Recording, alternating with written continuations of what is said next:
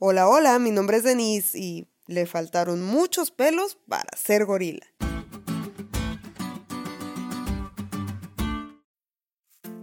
No te quiero presumir ni nada, pero el elemento más importante de un juicio, ¿quién crees que es? El abogado. Tal vez pienses que soy una engreída, pero mira, puedes ser inocente y tener todos los elementos a tu favor para ganar un juicio. Pero si tu abogado es un maleta, si no presenta los escritos en tiempo y forma, seguramente te vas a hundir, mi chava. O puedes tener todo en contra, pero si tienes un súper buen abogado, puedes salir victorioso. Es verdad, aquí en este lado de la eternidad el sistema está muy corrompido, pero en el tribunal del cielo no es así. Como adventista seguro has oído hablar de un juicio investigador, y si oíste el podcast de ayer o leíste tu lección, seguramente viste que se está llevando a cabo un juicio. Y si no lo oíste o no la leíste, pues ahora ya lo sabes. Pero a medida que se desenvuelve este juicio, aparece en escena una figura más importante. Sí, más importante que las veces, que el cuerno pequeño y que todo, aparece uno como hijo de hombre. Y este hijo de hombre aparece como una figura celestial, pero como su nombre lo indica, también tiene rasgos humanos y tiene parte activa en el juicio.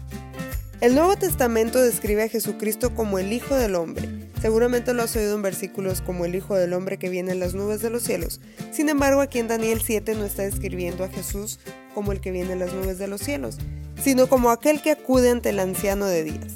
Este Hijo de Hombre no es nada menos que Jesús. Notemos que no viene del cielo a la tierra. En esta visión viene de un lugar del cielo a otro lugar del cielo. Es decir, Jesús pasa del lugar santo al lugar santísimo y seguramente estás con cara de ¿what? Trataré de resumirlo así. Cuando Jesús muere, al tercer día resucita. Cuando resucita sube al cielo. Cuando sube al cielo está en el lugar santo.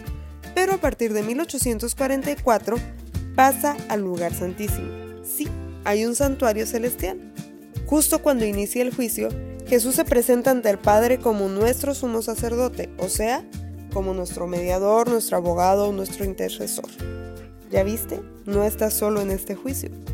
El sistema papal ha querido tomar el papel de Jesús, modificando su ley o sugiriendo que puede perdonar nuestros pecados o que puede ser el puente que nos conecta a Dios. Pero la verdad, le faltan muchos pelos para ser gorila. O sea, aunque quiera, jamás podrá ser como Dios. Tu Biblia dice que hay un solo mediador entre Dios y los hombres. Este es Jesucristo hombre. En este juicio no tienes nada que temer si eliges ser representado por Cristo.